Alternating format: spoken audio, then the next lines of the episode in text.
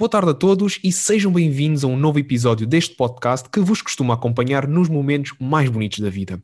Este mês vamos dar destaque às artes cênicas, mais concretamente ao cinema e ao teatro. Para isso, convidei um amigo de longa data para conversar comigo um pouco sobre a cultura em Portugal, mais concretamente no Algarve, e também sobre o rumo das artes no nosso país, bem como aquilo que ele anda a fazer, que, segundo sei, tem muita qualidade. Obrigado por teres aceito o convite e antes de começarmos, e claro, como já é tradição aqui neste estaminé, eu gostaria que te apresentasses sem dares a conhecer a tua identidade. Portanto, quem és tu? Uh, para já, obrigado pelo convite. Uh, e depois, eu, estando à espera que me fizesses essa pergunta, sendo ouvinte assíduo do, do podcast, um, eu só pensava na minha cabeça, eu sou péssimo a responder a esta pergunta quando me fazem esta pergunta em festas ou o que seja. Eu sou mesmo muito mal a responder a isto. Estou sempre respostas super desinteressantes. Um, então estive a meditar um bocadinho sobre o que é que poderia responder que fosse interessante, e eu diria que eu sou o puto que em muito, muito novo escrevia e imaginava mundos imaginários, histórias e narrativas completamente fora da caixa, porque era antissocial ou era muito pouco, uh, tinha muito poucas social skills, um, que foi crescendo e a cada passo do caminho se foi apercebendo que criar histórias e contar histórias e contribuir para as histórias das outras pessoas é muito mais recompensador do que as fazer sozinho.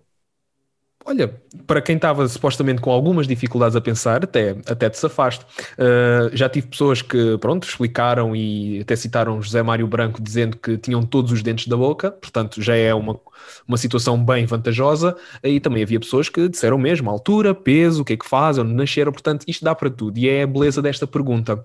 E agora, para começar, e também porque, como tinha dito no início, nós já nos conhecemos há alguns anos, somos ambos algarvios, mas também temos em concreto, e para quem vai reconhecer a tua voz, temos a mesma licenciatura em comum, que é Ciências da Comunicação. Fala-me um bocadinho sobre essa tua passagem de Ciências da Comunicação e como é que te influenciou naquilo que tu fazes hoje. Ai, eu tenho, eu tenho tanta coisa. Eu acho que o podcast podia ser todo sobre, sobre essa questão. Sim, eu tenho mesmo muito a desejar às vezes. Uh, muito a desejar e eu tenho, tenho muitas opiniões muito vincadas sobre a licenciatura de Ciências da Comunicação da Universidade do Algarve. Noutras universidades não sei, porque não frequentei outras universidades uh, enquanto aluno, mas enquanto quanto a Ciências da Comunicação, podemos começar mesmo da raiz, do início, não é? eu acabei por ir para Ciências da Comunicação. Lá está, eu sou do Algarve e eu fui para Ciências da Comunicação por vários motivos. Uh, número um, não havia nada relacionado com teatro ou cinema na Universidade do Algarve. Ciências da Comunicação era o mais próximo. Jornalismo também era algo que eu tinha algum interesse em fazer. Eu lembro-me, havia uma altura da minha vida que eu queria muito escrever para a Big Gamer. Uh, ou e Maxi eventual... Consolas, não? A Maxi Consolas? Não, não, não, não, eu era mesmo gajo de Big Gamer, eu era mesmo gajo de Big Gamer. Ainda tenho, ainda tenho aqui por casa, uh, acho que é a edição especial de, de 10 anos em que eles fazem a cena de, dos 100 melhores, a lista dos 100 melhores jogos de sempre. Acho que saiu em 2007, 2008, se não estou em erro. Se nós formos a ver os jogos dessa altura, são surpresas. É, é, uma, é uma daquelas viagens ao, ao, ao Vale das Memórias. São jogos que hoje tu pelo menos eu falo por mim, eu tenho o simples prazer de me relembrar de um jogo que fez parte da minha infância hum. e simplesmente ir ao YouTube ver pessoal a jogar e eu ficar tipo, lembro-me um pouco bem disto. E, e, é fixe porque, porque essa nostalgia que na nossa geração está cada, cada vez mais prevalente por causa da internet e é cada vez mais fácil de recordar e ter esses momentos como tu tens de, de ir ao YouTube e ver. Um, as companhias têm a noção disso e fazem as versões em HD e em 4K e não sei o que mais uh, para poderem rentabilizar essa, uh, pronto, dessa nostalgia e saber que macacos como nós vão desembolsar 50, 60 balas para ir, para ir comprar e jogar o jogo agora com os gráficos melhorados. Mas, mas pronto, foi uma coisa que eu gostava de fazer, entretanto afastei-me completamente do, do mundo do, dos videojogos, não deixou de ser uma coisa que eu seguia muito um, para passar a jogar quase sempre os mesmos 3, 4 jogos. Curiosamente não é FIFA, eu não sou, já fui, mas deixei de ser o gajo do FIFA. Uh, Elder Scrolls acaba por ser onde eu passo mais tempo uh, da minha vida, invariavelmente. Oblivion e Skyrim eu já tenho milhares, literalmente milhares de horas de, horas de jogo naquilo, é, é, é doentio. Uh, mas pronto, há sempre qualquer coisa nova para descobrir. E diz, diz. Não, não, não. Ia, não, mas ia, ia questionar o facto de, de mencionares esses jogos quando efetivamente, o, pelo menos o Oblivion por acaso eu nunca experimentei ainda, hum. mas o Skyrim tenho muitas horas e pá, não sei, é um jogo que instalo, desinstalo, mas depois há qualquer coisa que me puxa outra vez a ir jogar. Eu não sei se são os gráficos, uh, o storytelling uh, que ele tem com cada meme naquele jogo que é. Muah. Ainda há pouco tempo apareceu-me por acaso um vídeo no, no Facebook de uh, momentos icónicos do Skyrim. Um deles era matar um ogre das neves com uma seta no cu. Uh, são coisas que acontecem, que fazem parte daquele jogo. Subires montanhas com o teu cavalo. Ah, não dá para explicar esse jogo. Lá está, é uma.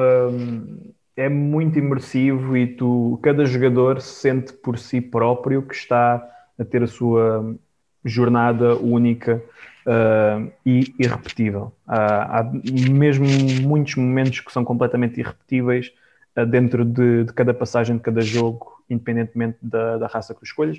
Isto para os teus ouvintes que não façam ideia do que é que nós estamos a falar, Skyrim e o Oblivion são os dois últimos jogos da franquia, franchise do Elder Scrolls, uh, que saíram para single player. Entretanto, saiu o Elder Scrolls Online, que não, não vamos falar sobre isso. Um, e que... uma amargura nessas palavras, Diogo. Ah, sim, de facto. Uh, não, eu também não sou muito gajo de, de MMORPGs, portanto, fico-me pelos single players. Lá está, o gajo antissocial gosta de ficar em casa a jogar no seu mundinho e está a parte dele.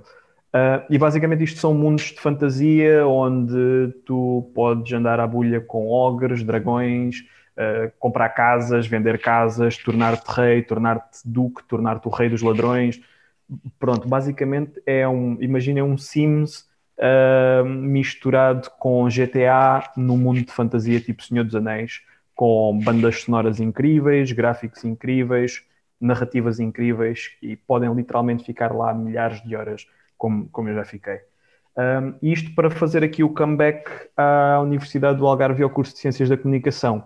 Foi muito esta paixão pela criatividade, fantasia, e, e descoberta uh, do que é que pode ser feito com poucos meios para nos levar a, a, largos horizontes que me fez ir para Ciências da Comunicação, porque sempre assumi que escrita, independentemente se fosse para jornalismo, se fosse para livros, se fosse para cinema, teatro, que era uma coisa que eu já fazia há alguns anos antes de entrar na universidade, uh, sempre assumi que era uma coisa que eu iria fazer no meu futuro. E Ciências da Comunicação surgiu como sendo uh, a oportunidade mais próxima uh, e mais execuível do ponto de vista financeiro. Uh, não que eu seja uma pessoa que passe dificuldades ou que a minha família não tivesse possibilidade de me colocar em Lisboa uh, a estudar ou que eu não pudesse ir trabalhar, etc. mas lá está, havia outros fatores, proximidade com a família, amigos. Na altura eu estava nos escuteiros e era uma coisa que eu dava muito, muito valor e que até hoje podemos eventualmente falar sobre isso, é uma coisa que eu levo para o resto da minha vida e que me moldou completamente enquanto pessoa, então que eu não queria abandonar. Então tudo se focou para, ok, há isto aqui, vamos ver o que é que dá. Um, e eu ia muito com o feeling de sair da secundária uh, onde eu andei, que foi na secundária João de Deus, no Liceu em Faro, uh, com, com alguma amargura também, um, porque sempre achei que os professores muitos deles não, não estavam lá para passar o tempo, para ganhar o ordenado e irem-se embora, dizer o que estavam nos livros e vamos embora daqui. E eu não, não queria isso, eu queria, queria diálogo, queria compreender, queria perceber o sim, o não, porquê. Achava os testes, e, e até hoje ainda acho, a cena dos testes, uma parvoíce desmarcada. Acho que como é que tu vais avaliar o que uma pessoa realmente sabe se ela tipo, esteve a comer ia decorar 200 páginas nas últimas duas semanas. Isso não é, não é assim que tu percebes se a pessoa percebe. Só sabes que a pessoa decorou, daqui a uma semana ela já não se vai lembrar, é indiferente. Uh, portanto, sempre tive esse problema e pensei que a universidade ia ser exatamente o contrário e they proved me wrong. They proved me very much wrong. Mas é interessante porque no início do nosso curso, por acaso, o primeiro semestre é exatamente o contrário, mas é que é só o único, que é um semestre em que não temos essa avaliação, essas as, uh, como é que se chama? As frequências, porque lá está, chegas à universidade tens de ter um nome diferente para testes, não, não pode ser teste, é uma frequência. Claro. Mas é interessante porque no primeiro semestre nós uh, não tivemos assim grandes frequências. Acho que se tivermos, tiver, foi uma e foi para a língua, para a língua que escolhemos. Acho que foi a única. De resto, foi só trabalhos, era, era mais prático. Mas depois o resto do curso aí sim já começou a ser mais teórico.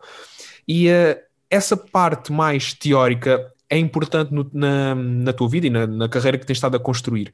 Aquilo que me interessava agora saber seria o quão teórico ou o quão prático tu até tens que ser para começar a criar algo no meio artístico, porque uma das coisas que te caracteriza enquanto, pronto, membro do, da sétima arte, que é, seja cinema ou até mesmo através do teatro, é um, meter as mãos, no, as, as, as mãos na, na sujidade, é trabalhar mesmo, meter as mãos na terra. Como é que o ser prático ajuda nessa criação, ou até mesmo no desenvolvimento de algo criado do zero, vá, digamos? Um, não saindo aqui muito da, da, conversa da universidade, eu, eu acho que, é, foi sobretudo algo muito contra a natura da minha parte, um, assumir que eu tinha que pegar e fazer logo desde o início, porque não fui, e, e muitas vezes continuo a falar disto com, com os meus antigos colegas, uh, que é nunca nos incentivaram a criar grandes coisas. Criavam, ah, criem aí um site agora para esta cadeira. Yeah. Mas, e o, e o que é que vem depois disso? Ah, criem aí um, façam um vídeo. Lembro-me de uma situação em que nos pediu para fazer um, um vídeo, uma apresentação para um, já nem me lembro que cadeira era, provavelmente inglês ou algo do género. Um, e eu e o meu grupo fizemos uma, um vídeo simples, uh, mas nenhum de nós, na altura, isto devia ser lá está o primeiro ano, nenhum de nós tinha grandes conhecimentos práticos de como fazer e editar vídeo. Eu tinha, uh, mas eu não tinha uma câmera, portanto eu não sabia, eu nunca fui um gajo muito técnico de saber mexer em câmaras e os settings e os ISOs e não sei o que mais.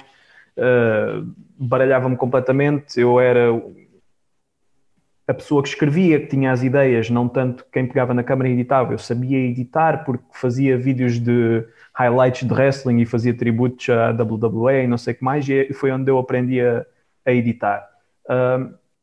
Mas no dia em que ele nos pede um vídeo para nós fazermos para aquela cadeira e nos exige que esse vídeo pareça profissional, foi aí que a minha mente entrou aqui em clique, que é a cadeira que supostamente, a unidade curricular onde supostamente nos ensinariam a fazer vídeos de forma profissional, não nos ensinaram a fazer vídeos minimamente profissionais. Quem nos ensinou a fazer alguma coisa nessa cadeira foi inclusivamente um funcionário, que ainda hoje está por lá, foi quem nos ensinou a manusear a câmara, eventualmente a utilizar o, o software de edição que eles tinham na universidade, pronto, serve para o que serve. Uh, e foi aí que deu o clique na minha cabeça que, ah, ok, há aqui um professor a exigir-me que eu seja profissional, só que depois há um ou mais professores aí a não corresponderem ao que este professor quer. Portanto, eu tenho que ser profissional, mas eu tenho que fazê-lo e aprendê-lo por mim próprio. Não é estar à espera que alguém, um professor na universidade, me vai ensinar, porque isso não vai acontecer.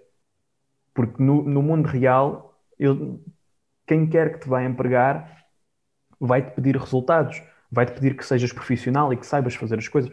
Ele pediu-nos que nós fôssemos profissionais e quem teve boa aula foram pessoas que sabiam fazer vídeos de forma profissional e com, já com edição e correção de cor e não sei o quê. Ótimo, perfeito. Uh, então e quem não sabia? Ah, temos que aprender lá fora porque aqui não nos vem. Ok, tudo bem. Então eu comecei a meter as mãos na massa e respondendo agora à tua pergunta, eu não sei se foi por esse motivo por esse pequeno momento em específico que eu comecei a fazer, um, mas eu sei que foi por volta do segundo ano da universidade, uh, talvez no segundo semestre do primeiro, não tenho ideia, uh, que eu comecei, tive um clique de que eu comece, precisava de começar a fazer qualquer coisa. Porque eu não estava satisfeito com o que eu estava a aprender na universidade, não me parecia suficiente, não me parecia que me fosse levar a lado nenhum. Uh, então comecei a tentar entrar em projetos fora da universidade. Um, e começou exatamente por. Eu já fazia teatro com o grupo de teatro da universidade, que era o Sincera, uh, completamente fora do âmbito das unidades curriculares. Um, comecei a ser convidado por outros grupos de teatro de Olhão e de Faro, continuei a aceitar e a fazer teatro aqui e ali, fui tendo esse tipo de experiências, mas depois em jornalismo mesmo, ao escrever sobre qualquer coisa, não havia propriamente nada uh, perto. Eu lembro-me numa, numa aula que uh, a professora trouxe alguém, não sei se era do Sul Informação, se era já não me lembro, uh, para falar um pouco na aula dela, acho que era de géneros redatoriais, se não estou em erro. E eu lembro-me que nós tínhamos na altura um site que até estava a bombar, que todas as semanas tínhamos 10 a 20 artigos a saírem, de opiniões culturais, de opiniões políticas, sei lá, receitas, tudo e mais alguma coisa. O site até estava a ter algum, algum movimento. E eu lembro-me que logo na altura, quando essa pessoa do Sul Informação lá chegou, chamemos de Sul Informação, mas não sei se será do Barlavento ou assim, eu lembro-me de ter tido logo a atitude de falar com essa pessoa do género. Ok, será que há alguma maneira de nós incorporarmos o que nós estamos a fazer aqui e passar alguma coisa no Sul Informação? Uh, será que podemos criar aqui alguma sinergia? Uh, pôr as pessoas em contacto, publicar o que vocês publicam, vocês publicam alguma coisa do que nós publiquemos e ser a própria professora a dizer: não, calma, calma, calma, isso virá mais à frente, continuem lá a trabalhar, que depois logo se faz isso. Isto seria a última. Não, cada um tem o seu método, não, não dizendo aqui mal da, da professora, mas isto, se eu estivesse no papel dela, seria exatamente o contrário do que eu faria. Era seria de todo o meu interesse colocar os meus alunos em contacto com alguém do meio profissional e colocá-los a trabalhar e a tentar criar alguma sinergia, mesmo que seja no primeiro, segundo ano, whatever. Escrevam mal, escrevam bem. Eu acho que estas conexões com com o mundo profissional tinham que ser uh, tinham que ser uh, cimentadas e tinham que acontecer mais vezes no curso, que não acontecem, infelizmente. E para isto não, não se tornar só uma tirada ao curso de Ciências da Comunicação, tem coisas boas, tem, mas tem muitas nas quais pode ser melhorada. E eu acho que o meu percurso também foi um bocado nesse sentido, perceber quais é eram as lacunas que o curso tinha e tentar acrescentá-las ao meu, ao meu currículo.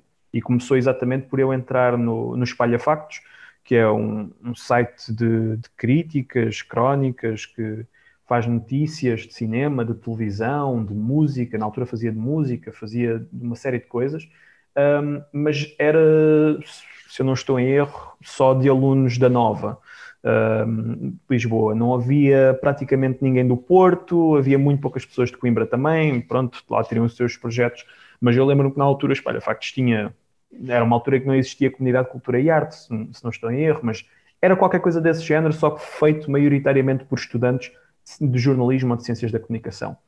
Uh, e eles abriram, fizeram um open call para redatores para a secção de cinema.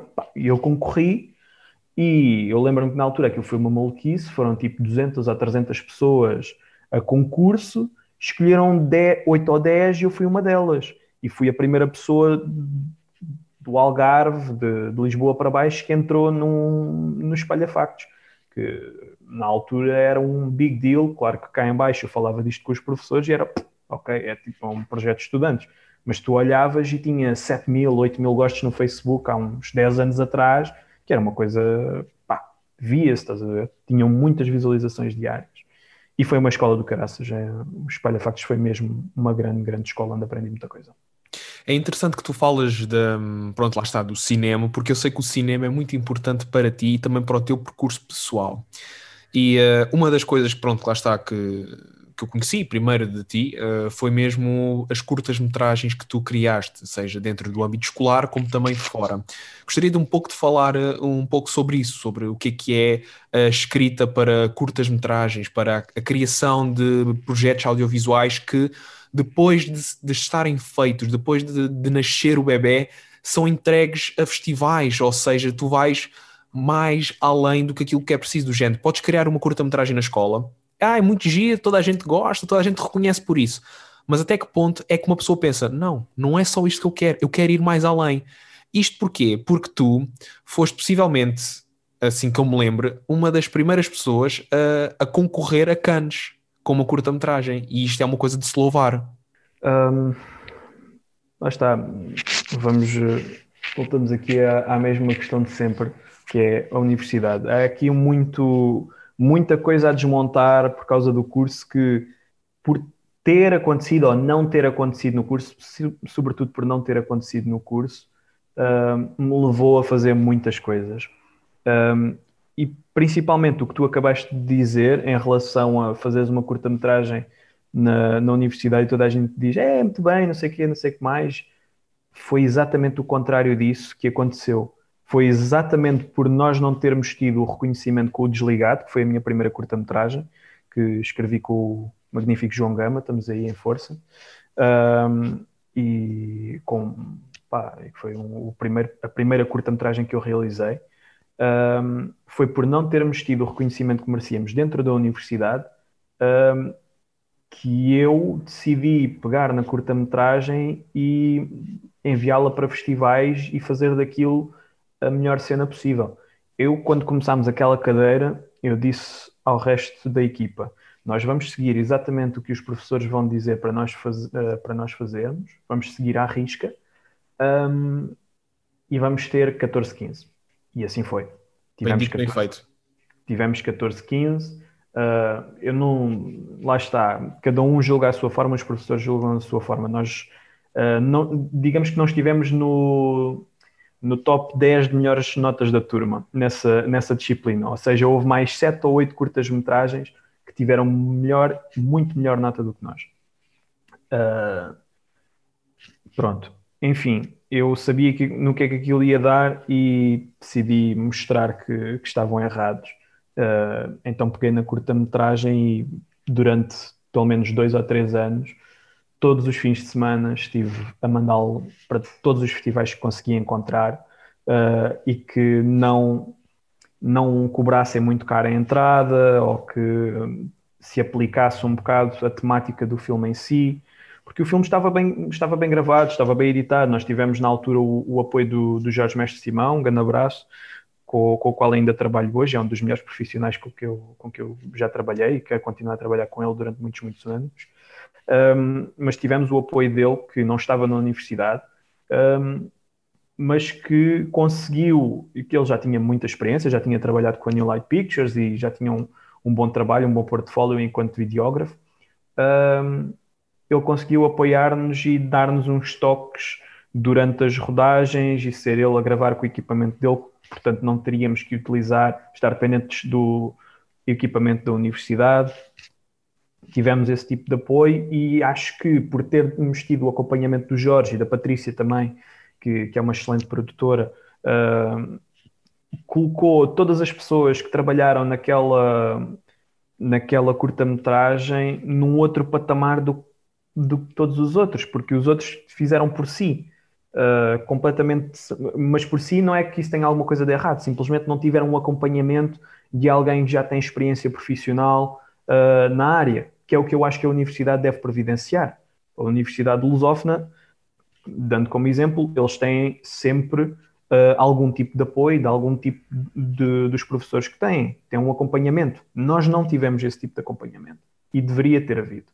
Uh, é por isso que eu olho para o grupo que fez a curta-metragem Desligado comigo há estes anos atrás, há, não sei se foi em 2015, 2016, uh, e quatro ou cinco deles ou continuaram a estudar cinema ou continuaram a trabalhar em cinema.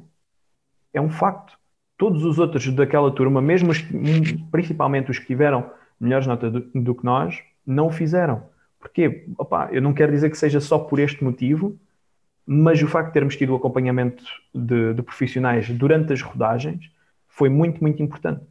Um, e para voltar à tua pergunta, como é que é esse processo todo de, de escrever e depois meter o bebê cá fora e tudo mais? Opa, é teres vontade, meu. é teres vontade que, que não fica ali, porque é muito trabalho. Fazer, fazer uma curta-metragem dá muito trabalho. É... tem uma é. logística muito grande também por trás, sim, porque lá sim. está, não é só a, a, questão de escreveres e filmares e editares, não. Tem também uma questão de marketing, de saberes quem é o teu público-alvo, como é que vais publicitar. E lá está, e tu também falaste essa coisa do, do festival, de se enquadra no tema do, do da curta, os valores, porque, porque muitas pessoas pensam que é simples fazer uma curta-metragem. É assim, a base é, o problema é depois, é o dinheiro que tu investes, o tempo que tu investes. E às eu vezes. Que a base, eu, eu nem acho que a base seja necessariamente fácil ou simples, porque às vezes o simples pode ser muito, muito complicado. Um, ou complicado, ou neste caso difícil. Acho que difícil é, é, a, melhor, é a melhor maneira de, de o descrever. Um, porque tens que tratar de. Há um, é, é completamente o um mundo, é uma dor de cabeça muito grande e só quem gosta mesmo é que faz isto. Uh, ou então pessoas masoquistas, que, que é o que se costuma dizer na área.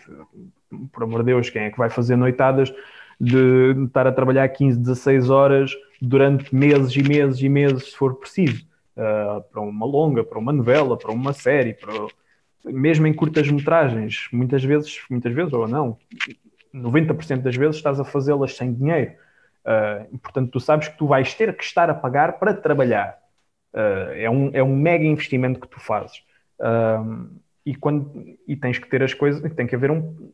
Não tem que necessariamente haver um plano, mas tem que haver uma grande vontade que mova quase montanhas uh, para fazer cinema acontecer, principalmente em Portugal.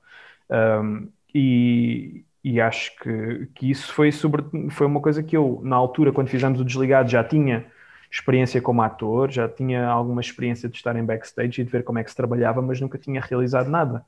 Uh, mas eu sabia, entre aspas, sabia um bocadinho, tinha umas luzes, uh, do que é que era o percurso uh, de festivais, como é que isso era feito, como é que eram feitas as submissões, como é que se deveria proceder, mas sabia a um nível muito básico, que nem sequer foi a universidade, lá está, não foi a universidade que me ensinou, foi porque eu fui trabalhando em sets e as conversas de backstage eram à volta de quem é que está a fazer este filme, quem é que está a fazer aquele, quem é que ganhou o Indy, quem é que ganhou o Motel X, quem é que vai ao Farcum este ano. O Farcum, é o, na altura, era o único festival de curtas-metragens em Far, há uns anos atrás, quando eu estava na universidade, um, e eu fiz lá voluntariado durante um ano só para poder uh, perceber como é que tudo funcionava, como é que era a recepção, como é que... Então, durante uma semana de Farcum, a acartar mesas, a acartar cadeiras, a limpar aquilo tudo, a servir Summersbees e não sei o que mais, só para poder ver curtas-metragens, poder estar ali no meio daquela malta e ao mesmo tempo perceber como é que era organizado. Se agora, agora perguntas-me quantas pessoas do curso é que andavam a fazer esse tipo de coisas num, num verão? Epá, se calhar é contas por uma mão. Nem isso, se calhar. Nem, se calhar nem isso. Uh, e depois, claro, uh, eu estar eventualmente o Jorge e a Patrícia, de quem falei, com quem trabalhei no, no Desligado, convidaram-me para, para apresentar o Shortcut, uh, que era um projeto que tinha chegado a FAR há relativamente pouco tempo. Eu, ainda, ainda há umas fotos no Facebook da primeira sessão e estou lá eu nessa primeira sessão com a Catarina Pérez, uh, que eu lembro-me que aquilo era, ei, isto vai ser uma grande cena, vêm os realizadores e os atores, bora lá ver e não sei o que mais. E pá, longe eu de saber, nessa noite, quando fui lá aos Shortcuts pela primeira vez, um, que passados três ou quatro meses seria eu a apresentar e praticamente a produzir aquilo sozinho, e que até 2020 o Shortcuts seria provavelmente o projeto mais importante uh, da minha vida a nível profissional e que me abriu uh, os olhos, abriu-me portas a nível profissional, fez-me conhecer pessoas incríveis que ainda hoje são muito meus amigos uh, e excelentes profissionais com quem tenho trabalhado. Uh, pá, e foi. É todo o mundo que tu só te vais a perceber, e fazendo agora aqui atrás, repescando a, a pergunta que fizeste ainda há pouco, é muito importante meteres as mãos na massa, porque a não ser que a universidade te obrigue a fazer isso, só tu é que o podes fazer por ti próprio. Ou então tens muita sorte. Porque há pessoas que têm, como se diz, têm o cu virado para a lua e têm muita sorte e as oportunidades vão aparecendo sem que elas trabalhem para isso. Mas a não ser que tu tenhas real vontade de fazer alguma coisa por ti próprio, não porque os outros acham isto ou porque os outros acham aquilo e não sei o quê, epá, não, não vais conseguir chegar a lado nenhum. E eu, felizmente, todas as oportunidades que eu tive e tenho vindo a ter não surgiram do céu. Não surgiram porque, ah, eu vi uma cena tua no YouTube e curti. Uh, ah, tens piada, vem trabalhar para mim. Não, tem só a ver com todo o trabalho que eu tenho vindo a desenvolver ao longo dos anos, forma metódica e de forma, às vezes, um bocado desorganizada, como é óbvio, a minha cabeça é um bocado desorganizada, às vezes apetece-me fazer isto, às vezes apetece-me fazer aquilo, mas a verdade é que tu nunca sabes de onde é que a próxima oportunidade profissional que tu vais ter pode vir, de onde é que ela pode surgir. Uh, e a minha vida tem sido muito isso. Tem sido ir fazendo as coisas consoante me parece oportuno, consoante me apetece, e de repente surgem dali um milhar de oportunidades que eu nunca pensaria que pudessem surgir. Mas, e é interessante tu falar, lá está, dessas oportunidades. Eu também queria ter falado do, do shortcut, tu até antecipaste, uh, mas o que é que é importante reter nisto tudo? É que tu estás a fazer isto no Algarve, tu não estás a fazer isto em Lisboa, ou seja, aquela gentrificação da cultura que existe em Portugal, em que se centra em Porto e Lisboa, no Algarve é muito difícil e durante muitos anos uh, o Algarve, pronto, lá está, não tinha, não era aquele foco cultural e tu até és uma das pessoas que ajudou no crescimento e no desenvolvimento da cultura em em, no Algarve em concreto, ou seja, o Algarve não, já não é aquele sítio de praias, pôres do sol e, e férias, não, o Algarve é uma zona de desenvolvimento cultural, uma zona onde se cria talentos nacionais e poucas pessoas têm essa ideia e pessoas como tu ajudam no crescimento da região. Isso é importante. Tu achas que o Algarve, a nível de espaço mediático na cultura nacional, seja através do teatro ou até através mesmo do cinema e do, dos festivais de cinema ou até mesmo uh, os pontos de cultura de, e interesse nacional, achas que o crescimento está a ser uh, bem explorado ou ainda estamos muito uh, atrás daquilo que era suposto? Qual é a tua opinião em termos do crescimento do Algarve nessa área em concreto? Okay. Acho que, que a palavra suposto aí pode ser um bocado uma rasteira no, no que eu vou dizer a seguir. Um, eu acho que não é suposto nada, eu acho que as regiões são aquilo que as pessoas fazem delas. Um, as regiões são aquilo que as pessoas fazem delas. Tipo, uh, eu acho que o Algarve, sim, tem um potencial infinito, literalmente infinito, na minha opinião. Não falta aqui nada, nada. E, e as coisas têm-se, têm ido progredindo cada vez mais, cada vez mais rapidamente e cada vez mais inteligentemente nos últimos anos. Um, e sim, eu tenho, eu tenho um bocado de surfado a onda da crista, a crista da onda, como se costuma dizer. A onda da crista também é engraçado.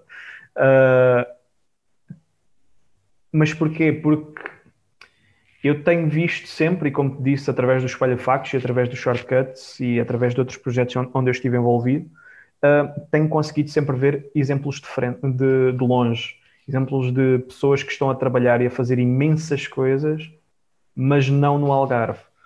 Uh, então faz-me um bocadinho de confusão, porque eu olhava à minha volta por aqui e eu percebia que ninguém estava a fazer praticamente nada em cinema praticamente não, não havia ninguém. Uh, quando, quando a New Light, o Patrício Sonat, lançam o comando e têm o êxito que tiveram, centenas de milhares de visualizações online, foram aos programas todos de televisão, mega marketing. Eles nem ganharam assim tantos prémios, mas tiveram um buzz gigantesco, porque aquilo realmente, pá, até hoje tu olhas para o comando e é uma curta que já tem 10 ou 15 anos uh, e aquilo realmente mantém-se com um nível de qualidade altíssimo. Uh, ainda para mais, lá está, para a história que eles venderam, tal marketing que tu falavas ainda há bocado, com 30 euros fizeram uma produção de Hollywood e não sei o que mais. Yeah, eles venderam-se muito bem e, e, isso, e eu até hoje uh, mantenho, mantenho, e digo isto ao Patrício e ao, e ao Sonato sempre que estou com eles, ou quando posso, que eles foram literalmente o desencadear de, foram a primeira peça do dominó. Uh, havia muito pouco a acontecer cá e o buzz que o comando teve despoltou toda uma série de outras coisas a, uh, a serem criadas aqui e a abrirem a mente da, da malta mais jovem, como eu, ver, é para, para bem, então estes bacanas da Almancil estão a fazer aqui uma curta guerra e eu não sei como é que eu posso entrar nisto. Uh, e depois não era tanto a cena de como é que eu posso entrar, era mais como é que, pronto, como é que eu posso fazer ou, como é que eu posso pegar para fazer mais. E, e, o exemplo que eu sempre tentei não é passar, porque eu às tantas estava só a fazer aquilo que eu achava fixe para mim. Uh, como é que eu posso fazer cenas que me dão pica? Como é que eu posso fazer mais teatro? Como é que eu posso fazer mais cinema?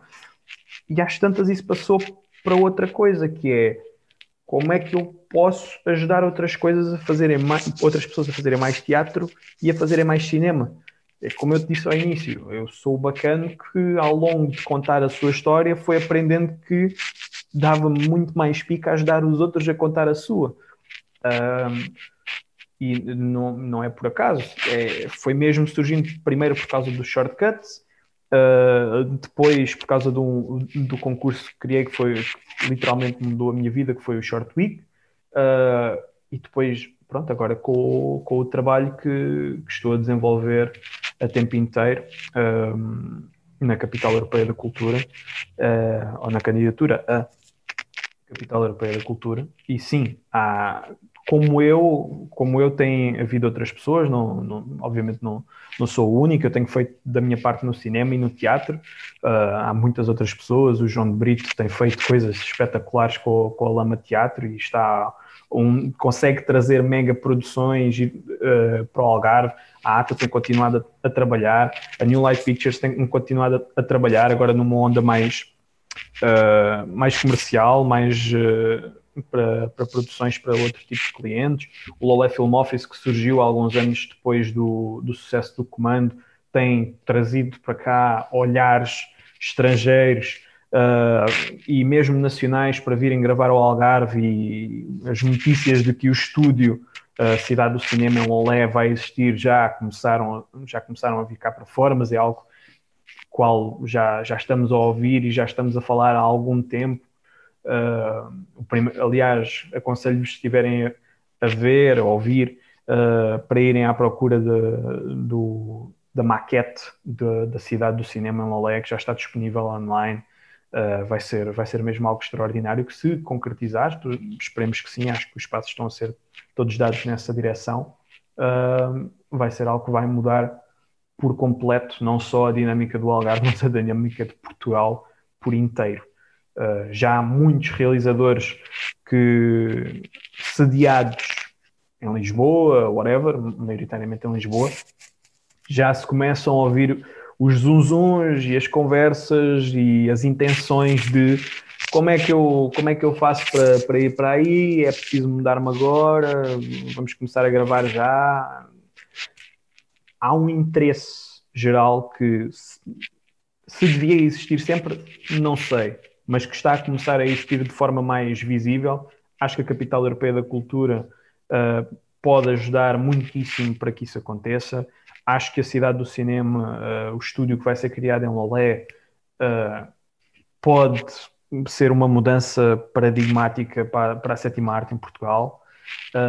acho que o teatro cada vez está a ter mais visibilidade e investimento. Nos últimos cinco anos, nomeadamente em Faro, têm surgido imensas uh, grupos ou companhias de teatro de diferentes estilos, mais experimentais, mais físicos, mais pela palavra, mais novo circo, uh, que têm vindo para Faro uh, e têm estado a aproveitar os espaços que antes estavam aproveitados, alguns que não estavam, mais sinergias entre associações locais, sejam elas culturais, desportivas, etc. Uh, e acho que, sobretudo, na minha opinião, o que tem faltado é, sobretudo, isso que eu acabei de dizer: este, esta criação de sinergias entre quem já cá está. Porque, porque há muito para aproveitar, há muita massa crítica que ainda tem que ser criada no, no público algarvio. Uh, não é normal ir a uma, a uma sala como o Teatro Ledes ou o Teatro das Figuras e ver a sala cheia. Não é, não é a norma. Os teatros ainda estão muito vazios, mesmo, mesmo antes do tempo de Covid. É raro haver um, um, uma peça ou um espetáculo esgotado, não seja, a não ser que seja um Benjamin Clementine, como, eu, como houve há uns anos atrás, ou, ou Salvador Martinho, ou algo do género. Claro que esses sim vão, vão escutar, porque atraem toda a gente, é o que está na moda agora, mas ainda há muito trabalho a ser feito, muita massa crítica para ser construída e, e acho que o trabalho está a ser feito nesse sentido. Obrigado por me lembrares desse concerto magnífico do Benjamin Clementine, porque foi ah, foi das coisas mais lindas que eu já ouvi e chorei, admito, aqui perante toda a gente. Não, não dá como não chorar sob a voz daquele homem. É uma voz que bate cá dentro e as palavras dele batem cá dentro, são efetivamente muito bonitas. Mas eh, queria agora falar também um pouco sobre uma coisa que tu estavas a falar e mandaste sempre a laracha do teatro, porque tu agora estás ligado ao teatro. Como é que surgiu esta passagem? Lá está, tu já há muitos anos que estás ligado às artes, seja teatro, seja cinema, mas agora, mais concretamente, estás a fazer algo a tempo inteiro ligado ao teatro. Como é que surgiu isto e o que é que nos podes dizer que estás a desenvolver? Se é que já nos podes dizer alguma coisa. Sim, um, é o seguinte, eu comecei a fazer, eu comecei a fazer teatro precisamente nos escoteiros. Uau! Uh, e eu conto sempre esta história porque lá está, é a verdade e, e, e tem várias ramificações na minha vida. Uh, comecei, a primeira peça que fiz foi nos escuteiros com 9 anos e só passados vários anos depois, uh, isto pronto, é uma coisa recorrente, quem é escuteiro sabe, todos os acampamentos há um momento em que à volta da fogueira fazemos uma peça qualquer para contar piadas, fazer uma pequena peça sobre as parboices que se passaram no dia anterior uh, e pá, de alguma forma no, no agrupamento onde eu estava um, eu era a pessoa que levava isto mais a sério. Uh, não sei porquê, ah, lá está a tal cena de criar novos mundos e de ter pessoas com quem eu pudesse jogar para criar este mundo. De repente, ok, tu falas com este, agora tu falas com aquele, e eu achei imensa piada aquilo. E era realmente a pessoa que levava aquilo mais a sério durante anos e anos no, no meu agrupamento.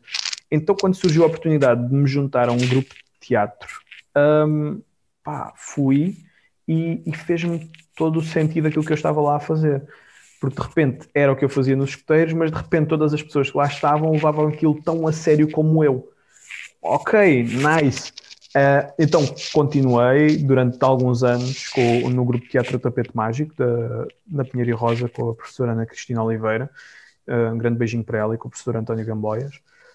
Um, e basicamente eu fiz teatro depois no Sincera, o Covid, que era o grupo de teatro da Universidade do Algarve, que infelizmente agora está extinto, embora haja aí, lá está, uma nova associação que está a tentar trazer isto de volta, há muita gente nova que está a tentar pegar nas coisas que já existiam, renová-las e dar-lhes uma nova roupagem. Teatro Universitário em Lisboa, em Coimbra, no Porto, tem muita preponderância, tem muita importância Uh, em Faro já teve, infelizmente já não tem. Faz mas... sentido haver isso, porque lá está, a Universidade do Algarve, tanto como, é, como as universidades cá em cima, porque lá está, tu estás no Algarve, mas eu estou em Lisboa. E aquilo que eu senti, pronto, lá está, quando eu fui para a Universidade do Algarve, uma das coisas que eu senti principalmente foi a possibilidade de eu aprender, porque tu falaste sobre o facto de seres autodidata, e uma das coisas que me atraiu mais, não só ao curso, mas também para a Universidade do Algarve, além do facto de ser perto de casa, ou seja, é menos essa despesa, é o facto, e no meu caso, a existência da Rádio Universitária do Algarve, ou seja, logo aí, assim que eu, assim que eu subo, tens uma rádio onde podes trabalhar e podes aprender, e eu fiquei logo, pronto, está feito, inscrevo-me já, pago já as propinas todas, pá, eu quero isto.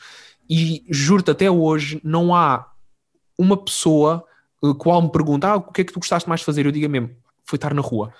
Foi, foi o momento da minha vida que me marcou para fazer aquilo que eu faço hoje e para trabalhar em torno daquilo que eu quero. Se a pessoa que eu tenho que agradecer é todo o pessoal que esteve na rua, seja a Fúlvia, a Sónia, o Pedro, a Leila, não interessa, o Felipe, ah, todas essas pessoas, todos os momentos que eu passei lá na rua foram só incríveis e não há um dia que eu não me lembre das horas e horas e horas que eu passei naqueles estúdios, porque aquilo dava-me um prazer descomunal que se fosse hoje, pá, voltava atrás fazia tudo igual, sem dúvida alguma. E, e lá está, ter essa possibilidade, uh, a rua, lá está, a Rádio Universitária do Algarve, uh, era, era e é aberta o suficiente para acolher uh, pessoas como tu que queriam aprender e queriam dar o seu contributo e que ao mesmo tempo tinham profissionais que te podiam acompanhar e ensinar every step of the way. E é preciso que esse acompanhamento exista noutras áreas, que não só na rádio. Uh, felizmente tiveste isso, infelizmente não há para muito mais áreas na Universidade do Algarve. Um, e é nesse sentido que eu acho que o Sincera foi importante para várias gerações e infelizmente eu não tenho 100% a certeza do que vou dizer a seguir, mas tenho 95%, uh, ah, que eu fui o último aluno da Universidade do Algarve a entrar numa peça do Sincera. Todos os, todos os meus colegas de Sincera, enquanto eu lá estava, uh, devia estar para aí no segundo ano da universidade, eram ex-alunos da Universidade do Algarve que já não estavam lá a estudar. Isto é uma coisa que me deixa absorto. Onde é que, onde é que está o interesse? Onde é que estão as pessoas que têm vontade de experimentar? Não é preciso quererem fazer teatro a nível profissional, mas pelo menos experimentar. Bom, idem. Uh, fiz teatro com o Sincera, fiz teatro com o Teatrito, que é uma companhia de Faro também, uh, com a Gorda, que é uma companhia de Olhão, as oportunidades foram surgindo, fiz uns quantos workshops. Uh, entretanto, para uma cadeira, lá está, onde nos deram um bocado de liberdade para fazermos o que quiséssemos, que era a organização de eventos, já não me lembro, era qualquer coisa desse género. E hum, lá está, estava no grupo com mais duas pessoas que faziam teatro, o Miguel Domingos e a Ana Beatriz Lopes. Um, e eu e o Miguel estávamos a desenvolver uma peça e na altura foi do género, ok, então bora aproveitar a peça, estreamos isto e fazemos para, para a cadeira. Pá, e a professora adorou, lá nos deu um 18 ou um 19, pronto, está-se bem, tudo tranquilo. Mas aí abriu a brecha de, uau, então espera aí, nós conseguimos fazer isto, nós tivemos para aí umas 100 pessoas na estreia, obviamente que a maior parte eram colegas nossos que foram para lá arrastados, uh, porque senão não tinham nota. Uh, mas pronto, se nós conseguimos ter aqui 100 pessoas, nós se calhar conseguimos fazer isto por nós. Então, plim, bora começar a fazer isto por nós. Então vendemos o espetáculo, fomos até à secundária de Olhão, o Miguel conseguiu que nós fizéssemos o espetáculo na, na secundária de Olhão, mais para aí umas 70, 80 pessoas. Na junta de freguesia de Peixão, lá conseguimos para aí mais umas 100 pessoas e enchemos aquilo imenso. Epá, em três espetáculos tivemos para aí umas quase 300 pessoas. Isto é uma coisa que não cabe na cabeça de ninguém nós não éramos uma companhia profissional, nós não estávamos propriamente uh, com megas produções, não tínhamos um guarda-roupa excelente, não tínhamos luz, não tínhamos nada. A luz que nós tínhamos era a luz das salas. Uh, os nossos adereços eram um bongo e uma, e uma cadeira. Uh, e ainda assim, nestas três apresentações, nós fizemos se calhar para aí uns 100, 200 euros cada um. Uh, opa, isto de repente começou a fazer sentido nós começarmos aqui a fazer outro tipo de coisas e fomos fazer uma apresentação a Tavira e fomos fazer. Pronto, a, a coisa, entretanto, o Miguel foi trabalhar para a SIC e infelizmente não conseguimos continuar a fazer mais o espetáculo. Mas tanto para mim como para a Bia, como para o próprio Miguel, uh, foi uma experiência que nos abriu a mente para, epá, então nós conseguimos fazer isto por nós próprios e tipo, não precisamos propriamente de ninguém. Um, e surgiu a possibilidade de entrarmos no festival que, que, que existia na altura, que era, uh, que era o Lama que organizava, o Lama do João de Brito, um, que era o Festival de Curtas de Teatro do Algarve. Eu escrevi uma, uma peça curta exatamente para entrarmos naquele festival. Entramos, fomos aceitos, fizemos três dias. Ao final de três dias, pegámos no dinheiro que recebemos, nem, nem ficámos com, com o dinheiro. O dinheiro que recebemos, demos ao João para fazermos um workshop com ele na, na semana a seguir. E por causa desse workshop que eu fiz com o João, uh, e por causa de, de, ter feito essa curta, uh, comecei, comecei a ter uma relação um bocadinho mais próxima com o João de Brito, que eu não conhecia, que pronto, é, um, é ator, é encenador, ele é tudo e mais alguma coisa. É pedreiro, uh, e basicamente a partir daí comecei a ter uma relação com o João, depois fiz-lhe uma, uma entrevista para o Espalha Factos e a determinada altura ele mete no Facebook a anunciar que tinha ganho um apoio para fazer um espetáculo que se ia chamar Seattle, uh, sobre as bandas de grandes do, dos anos 90. Ora bem, uh, eu literalmente uh, nasci no dia em que o Kurt Cobain morreu, portanto estamos aqui a falar, e hoje é o dia em que o Kurt Cobain morreu, literalmente em 1994, literalmente eu não há um álbum de Nirvana ou de Pearl Jam que eu não saiba de cor, adoro Soundgarden, adoro tudo isso, e no dia em que eu vejo o, o João a partilhar isto, mando-lhe mensagem a dizer eu não sei o que é isto, eu não sei se eu posso fazer alguma coisa, mas eu tenho que estar envolvido neste projeto, por causa destas cenas que eu te acabei de dizer, eu disse-lhe a mesma coisa. Ele disse-me, oh, oh puta, eu já tenho a equipa fechada, mas tu quiseres vir assistir aos ensaios, estás à vontade vamos embora, tipo, melhor cena de sempre. Eu tinha-me acabado de mudar para Lisboa, não tinha grandes merdas para fazer. Opa, vamos embora. Uh, acontece que a pessoa que ia fazer os vídeos promocionais do espetáculo desiste duas ou três semanas depois e o João, que sabia que eu era realizador ou que já tinha realizado uma coisa ou duas, convida-me para fazer o vídeo promocional do espetáculo. Ou seja, uma coisa que eu ia fazer de borla, que era estar a ver os ensaios de repente torna-se num trabalho pago. Eu ia estar a receber para ver os ensaios, gravá-los e tentar fazê-los melhor. Então foi, uma, foi o princípio uh, da minha relação com a lama, enquanto videógrafo e fotógrafo, que eu ainda, ainda faço hoje. Uh, tenho feito quase todos os espetáculos da lama desde o Seattle, uh, só os que não posso mesmo.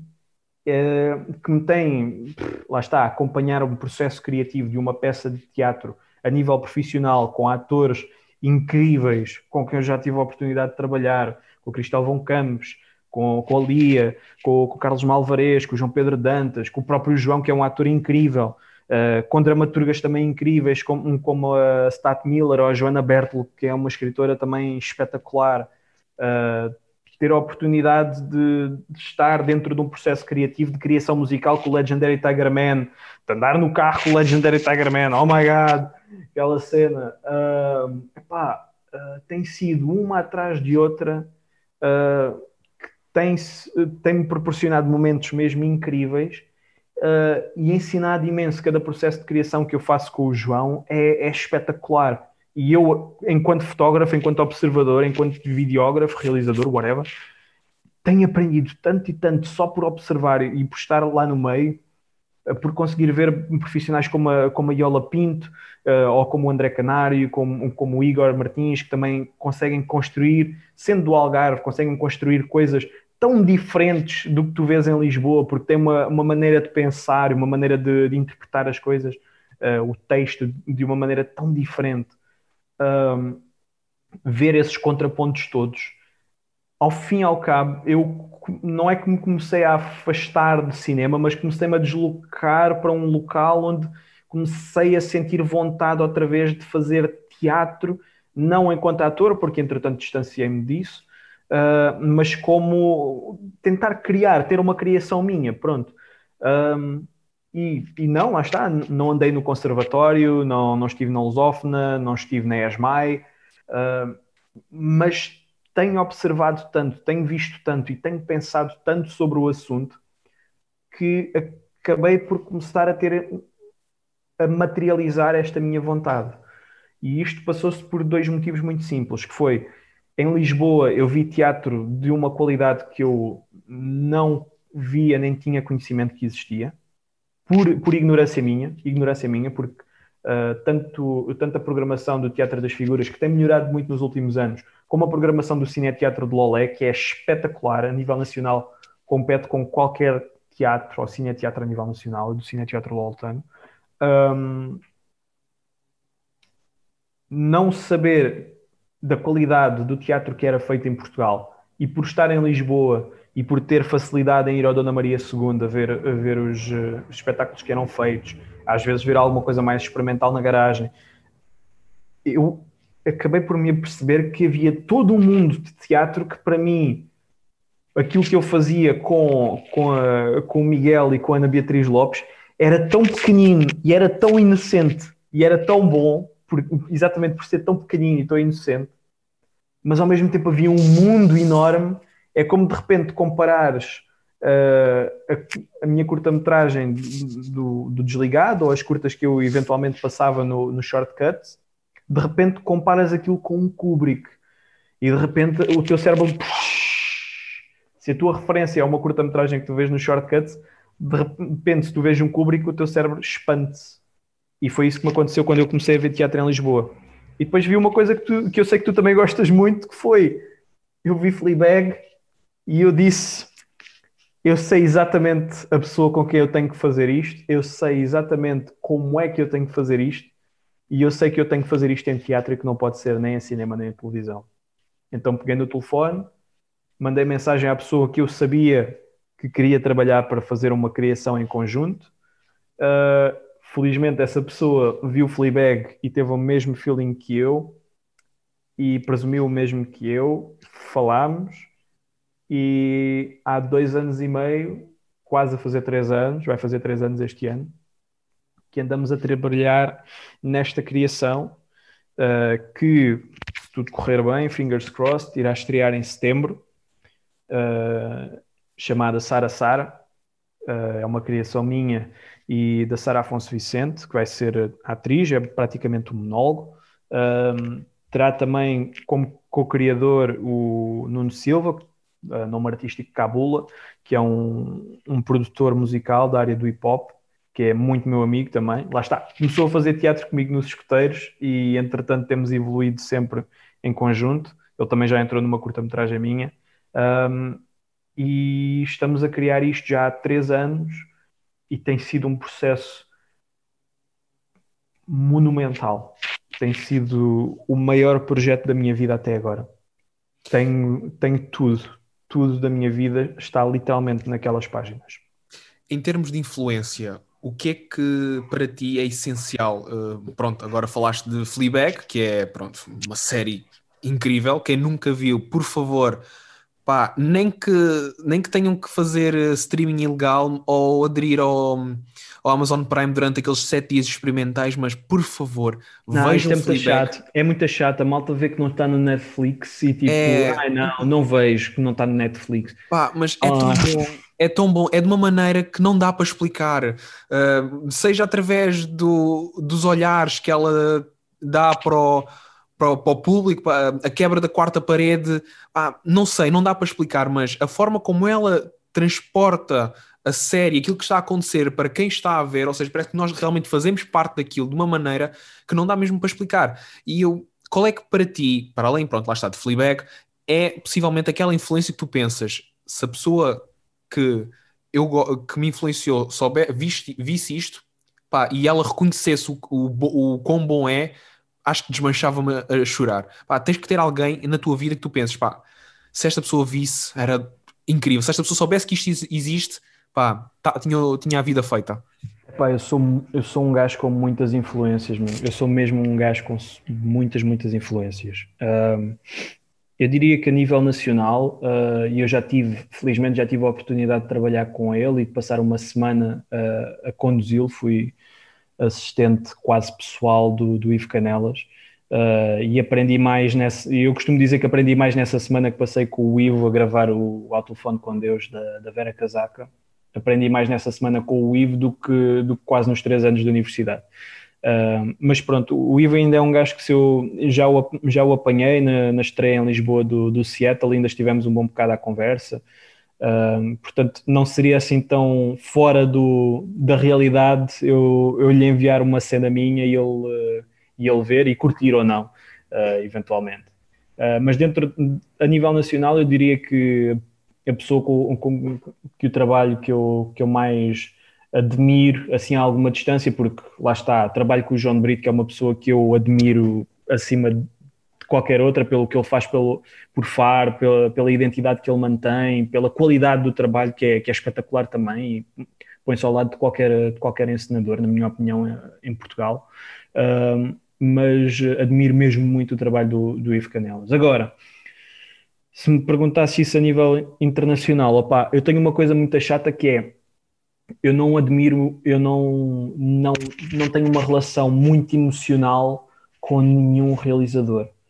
Uh, eu, por exemplo, se o Tarantino visse as minhas cenas, o Trindade, por exemplo, que foi muito. A ideia do Trindade surgiu muito porque eu vi o Eightful Late e achei, consigo fazer isto. Uh, lá está, porque houve qualquer coisa no meu cérebro uh, foi de, que compreendeu o que é que o Tarantino estava a fazer ali, compreendeu a técnica que ele estava a utilizar uh, e achei que eu conseguia aplicar a mesma coisa. E até hoje eu olho para o Trindade e acho que sim, não, obviamente não está excelente, olho para aquilo e tem muita coisa que eu fazia diferente, mas em termos de como aquilo foi construído, pronto, tem aquilo que eu queria. Eu lembro-me, uh, por acaso, bastante, desculpa estar a interromper, mas eu lembro muito sim. bem do, do, Trindade e estive lá na antestreia do, do Trindade no IPJ, no IPDJ, aliás, em Faro, e pá, eu sou honesto, gostei imenso, não é só porque lá estás meu amigo e tudo mais, mas toda a história e o contexto por trás daquilo, para mim, eu fiquei, foda-se, está incrível, onde é que esta merda surgiu? Tu fica, eu fiquei mesmo tipo parvo a olhar para a tela do género, como assim? Ah? Juro-te, eu fiquei mesmo tipo, ah? Como é que isto. É, ah? É um bocado a reação do, do público a isso. Pá, muito mérito ao Adriano e ao, e ao Diniz Ramos também, porque eles também construíram as personagens comigo. Depois eu peguei nas personagens e aí sim dei-lhes uma última roupagem e escrevi o argumento. Isso fui praticamente só eu que escrevi o argumento, mas as personagens em si foram um bocado construídas em conjunto com eles. Um, mas, mas sim, o Trindade, lá está, para uma pessoa que andou nos escuteiros católicos e deu catequese e não sei o que mais, uh, foi, foi, foi, foi divertido de fazer. Mas lá está, como, voltando à questão, eu se o Tarantino visse o Trindade, eu não ficaria e achasse aquilo fixe, eu, ok, boa, nice, mas não era uma coisa que me tocava mesmo pessoalmente, estás a ver? Eu não tenho uma relação muito pessoal com, com qualquer realizador. Uh, dito isto, há duas pessoas fora, completamente fora daquilo que eu faço, que se eu tivesse tipo um seal of approval deles, acho que era tipo uma coisa que eu emoldurava. Uh, que são as duas pessoas que eu muitas das vezes penso que pá, se estivesse na minha situação, o que é que esta pessoa faria? Muitas vezes eu penso assim. Uma delas é um wrestler chamado CM Punk, que, que é, pá, wrestling é uma parte muito importante da minha vida. Uh, eu passei a fase de, ah, isto é para putos e não sei o quê. Quando toda a gente deixou de ver wrestling, foi basicamente quando eu comecei a ver wrestling, sempre hipster, não é? E, e basicamente eu levei aquilo e ainda levo hoje em dia a um nível muito, muito científico, quase como uma, como uma forma de arte. Eu basicamente a, a, performance que tudo aquilo tem, a, as metodologias que cada um usa, eu basicamente, eu ontem passei a manhã quase toda a ver wrestling japonês, que é basicamente onde eles uh, lutam melhor e onde as histórias estão melhor desenvolvidas e onde os wrestlers estão a um nível de, de atleticismo, que é uma coisa tu, tu não percebes como é que eles conseguem estar vivos depois de determinadas coisas que eles fazem ali, não é aquelas brincadeiras de ah, e agora um shock slam e pronto, agora o Hulk Hogan morreu e não sei o que mais. E o CM Punk foi a pessoa que, por ter quebrado dentro da WWE o estigma do que é que era uh, falso, do que é que era verdadeiro, simplesmente por ter a sua opinião e por ter uma maneira muito DIY de fazer as coisas, Uh, e de tipo, fuck this, não, não, não me interessa o que é que os outros acham, eu vou fazer as coisas à minha maneira pelo aquilo que eu acho que está certo uh, e vou dizer as minhas opiniões e vou mudar o mundo inteiro se for preciso por causa das minhas opiniões. Uh, admiro até aos dias de hoje, independentemente de ele já nem ser um wrestler, acho que ele está semi-reformado, mas admiro-o muito por causa disso e foi uma a minha maneira de ver o mundo. Lá está por essa atitude DIY de fuck the system e, e, vamos, e vamos embora partir isto tudo. E exatamente dentro desses mesmos moldes, uma pessoa que também marca exatamente pelo mesmo, pelo mesmo motivo uh, é o Dave Grohl. Eu muitas vezes passo uh, muito, muitas das coisas que eu faço e muitas das situações complicadas onde, onde me encontro, eu penso sempre o que é que o Dave Grohl faria se estivesse na minha, na minha posição o Dave Grohl é o gajo que está-se a borrifar. Ele faz documentários sem saber, eh, sem saber gravar. Ele realiza porque, pronto, acha, acha que há um, acha uma necessidade de contar uma determinada história e ele vai e conta. E arranja maneira de a contar. É o gajo que está sempre a incentivar uh, novos putos a pegarem nos amigos que eles têm, nos instrumentos partidos e a fazerem a melhor música que puderem, porque só assim é que vão chegar a algum lado. A começarem a fazer, mesmo que esteja muito a mal. Não interessa let's suck together and let's do things together. Uh, e eu admiro muito por isso. É o gajo que partiu a perna e continuou a tour com a perna de partida. Pá! E muitas das vezes o meu pensamento é este: o que é que o Dave Grohl faria se estivesse na minha posição? Desistia, fazia porque não tem os meios, ou tentava encontrar os meios possíveis nesta altura e fazia na mesma? E eu vejo as coisas muito assim, seja no cinema, seja no teatro, seja onde for. E se eu cheguei a algum lado foi exatamente por pensar assim: foi não, ah, não me dão dinheiro, ah, não me dão apoios, ah, não querem saber do que eu estou a fazer. Então caguei, vou fazer outra coisa qualquer. É precisamente uh... o contrário: é, é ir, é ir e fazer. E agora que, pronto, lá está, dás essa dica do é ir e fazer, e também agora que estamos a chegar à parte final aqui desta nossa conversa, infelizmente, um, qual é o melhor conselho que tu podes dar a alguém que quer criar algo, mas que tem pouco, assim como tu que criou por haver necessidade, por achar que tinha que ser feito ou porque tinha mesmo prazer em isso? Há pessoas que, lá está, cada vez mais, e a, a pandemia também trouxe isso ao cimo, que foi a necessidade de criar e de fazer qual é o conselho que tu consegues dar que, a teu ver, pensa, pensas, se me dissessem isto na altura, se calhar faria as coisas diferentes. Ou seja, em vez de, de tu descobrires as coisas à tua maneira, se te dissessem, olha, faz assim, e que chegarias lá mais facilmente do que o caminho que tu levaste. Qual é aquele conselho que para ti é, é, é vital, tem, tem que haver na vida de uma pessoa? Um, pá, eu vou relacionar esta resposta contigo Uh, exatamente porque também acho que és um exemplo no sentido em que tu foste, passaste por várias coisas e fizeste várias coisas antes de descobrires uh, aquilo que estás a fazer neste momento, que eu acho que estás a fazer uh, muito melhor e acho que encontraste aqui uma casa com este podcast do que estavas a fazer quando estavas no cabo cinético. Acho que é um crescimento e uma, uma, estás confortável, estás bem, as perguntas que tu fazes uh, são boas, são pertinentes, uh, há um crescimento visível de episódio para episódio na, naquilo que tu fazes. Uh, e, e, é uma coisa que, daqui, passado daqui a uns anos, tu vais olhar para trás e acho que vais mesmo sentir orgulho daquilo que estás a fazer. mas foi preciso tu passares por outras experiências e experimentares outras coisas para perceberes que se calhar era por aqui este o, o teu caminho. Um, e a mesma coisa digo eu, eu fiz o canal de YouTube porque era uma coisa que eu já queria fazer há anos e anos e anos. Eu quando comecei a fazer críticas para o Espalha Factos, eu queria era fazer críticas no YouTube, só que eu não tinha uma câmara, não tinha meios para o fazer, então comecei a escrever as críticas.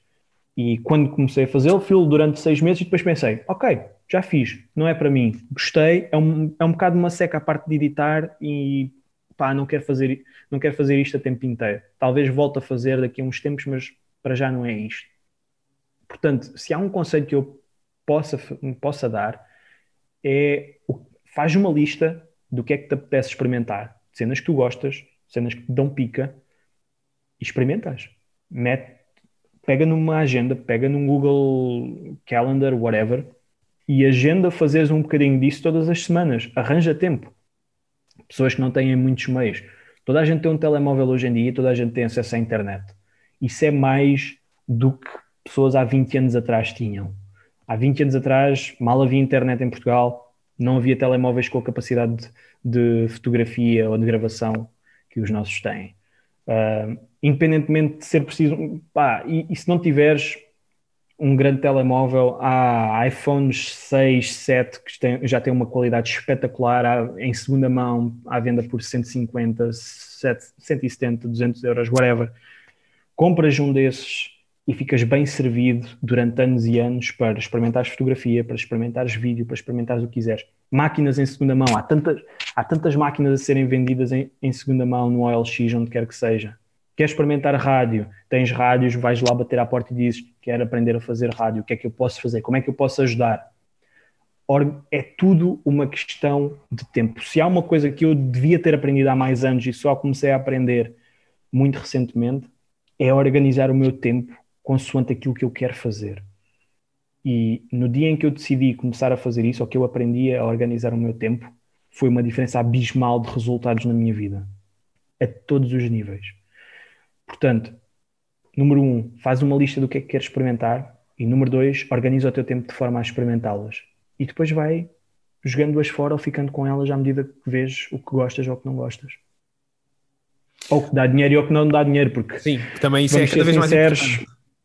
Vamos ser sinceros, tu podes ser muito bom e gostares de fazer uma coisa muito bem, mas se não te pagarem para fazeres, como diz o nosso amigo Heath Ledger, if you're good at something, don't do it for free.